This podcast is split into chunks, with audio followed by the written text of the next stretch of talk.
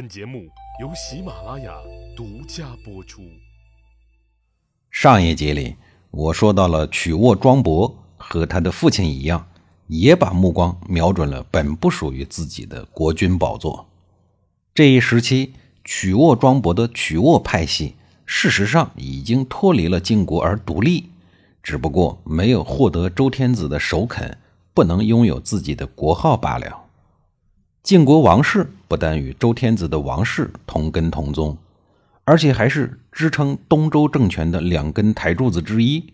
另外一个是郑国，因此周天子是不会坐视晋国被吞灭的。这也是曲沃派系无法获得周天子正式承认的重要原因。既然不再臣属于晋国国君，那曲沃庄伯对晋孝侯刀兵相向就再无顾忌了。于是，晋孝侯十五年，也就是公元前七二四年，曲沃庄伯冲进了国都，一举杀死了已经在国君位置上待了十五年的晋孝侯。但是他入主国都的图谋，却再一次被晋国的群臣以及一个名不见经传的小诸侯国荀国所粉碎。他们共同驱逐了曲沃庄伯。又拥立了晋孝侯的儿子晋鄂侯登基主政。曲沃派系之所以敢三番五次的发难于王室，那是因为自身强大，有很强大的实力和必胜的信心。面对如日中天的曲沃派系，晋国周边的很多诸侯都是冷眼旁观，不愿意招惹这颗煞星。小小的荀国之所以敢公然的挑战曲沃，与他们对周礼的推崇、对嫡长子继承制的拥护不无关系，所以眼看曲沃庄伯杀死了晋孝侯，要篡君位的时候，荀国坐不住了。他们趁曲沃庄伯的兵力倾巢而出、曲沃空虚的时候，举全国之力攻打曲沃的老巢。眼看老巢不保，曲沃庄伯赶紧收兵回城。于是，曲沃派系第二次暴力篡位之举失败了。晋国王室虽然保住了，但所付出的代价也很大，那就是盟友荀国很快就被曲沃庄伯的儿子给灭掉了。从姬成师受封到曲沃，到他的孙子晋武公最终搞定晋国的王室，曲沃派系对晋国王室先后发动了六次吞并行动。前两次是因为晋国群臣的集体反对而中途受挫，但第三次的吞并行动却成为了曲沃吞晋这段历史的转折点。晋鄂侯是个短命的国君，登基后第六年便去世了。曲沃庄伯得到这个消息后，立刻像吃了兴奋剂一样，随后他就点兵点将，发兵攻打晋国王室。曲沃派系以下犯上的忤逆行为太过招摇。不但是荀国看不下去，就连周天子也看不下去了。于是他们派出军队支援晋国的王室，共同抵抗来犯的曲沃庄伯。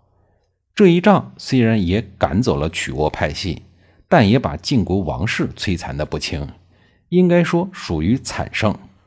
另外一个隐患是，自此以后，本就比较孱弱的周王室也登上了曲沃派系的黑名单。晋鄂侯的儿子姬光在险境中最终登基，是为晋哀侯。就在他登基后的第二年，对晋国王室征伐不止的曲沃庄伯也死了。曲沃庄伯的死讯，对于一直就吃不好睡不香、整日提心吊胆的晋国王室而言，简直就是一个天大的喜讯。晋国王室上上下下都松了一口气，他们异口同心地想。可算能过几年安稳日子了。当然，如果金哀侯能够预知未来，他才会明白，这其实是一个坏的不能再坏的消息。未来的事先不说啊，就说眼前，曲沃庄伯的死确实让晋国王室过了六年多的安稳的好日子。数年的征战，两任国君被弑杀，这种物理与精神的双重打击。对任何一个国家而言，不可谓不重。想在短短的六年内彻底恢复，几乎可以说是不可能完成的任务。按说，在国力还没有恢复、伤口还没有愈合的时候，靖哀侯应该继续与民休养生息，发展经济，埋头苦干才对。即便是非来了，能躲则躲，不能躲，也要以最小的代价去解决才对。可是，作为一国之君的靖哀侯却忽略了这个简单的道理，不但不去躲是非，还去主动招惹是非，这不是嫌自己的寿命太长吗？靖哀侯继位后的第八年。他率领着不太威武的晋国军队去攻打一座叫邢亭的城邑。邢亭人与曲沃派系本来就有着千丝万缕的关系。邢亭人见晋哀侯来犯，赶紧跑去曲沃搬救兵。曲沃庄伯的儿子曲沃武公接管了曲沃这一块由爷爷和老爸两代人苦心经营的沃土之后，一直在积蓄力量。准备再一次发难晋国王室，完成父辈的心愿。现在得到了邢庭人的求救，真是巴不得的好消息。很快，邢庭人与曲沃的势力形成了联盟，双方共同组建了一支强悍的联军。呃，更准确的叫法应该是叛军。叛军来势汹汹，瞬间就把晋哀侯的军队堵在了刑亭，前进不得，后退无路，打是打不过的。靖哀侯只能逃跑，沿着分水逃跑。曲沃武功在后面拼命的追，追的过程当中，曲沃武功的马车被树干给挂住了，靖哀侯这才侥幸保住了性命。然而好运不长，到了晚上的时候，靖哀侯就被曲沃武功给抓住了。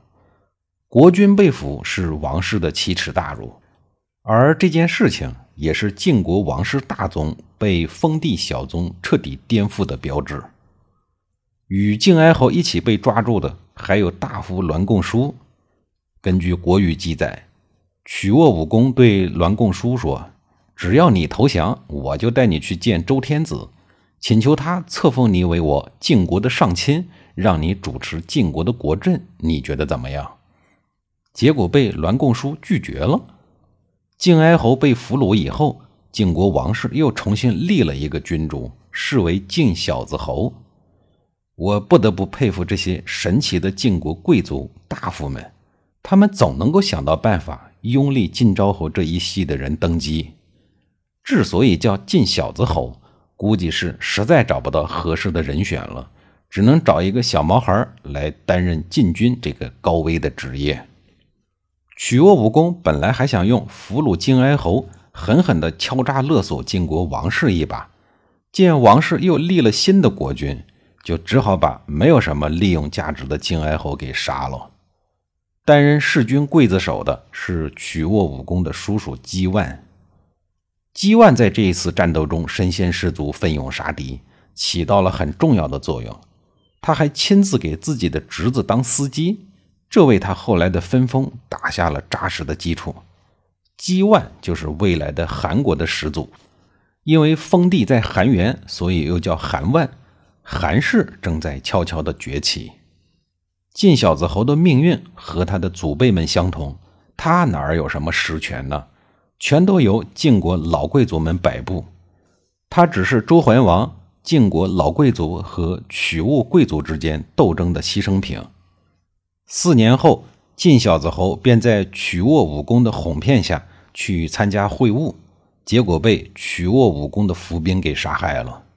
哎呀，在政治斗争面前，人的生命显得是多么的渺小和脆弱啊！下一节里，我继续给您讲晋国内乱的事儿。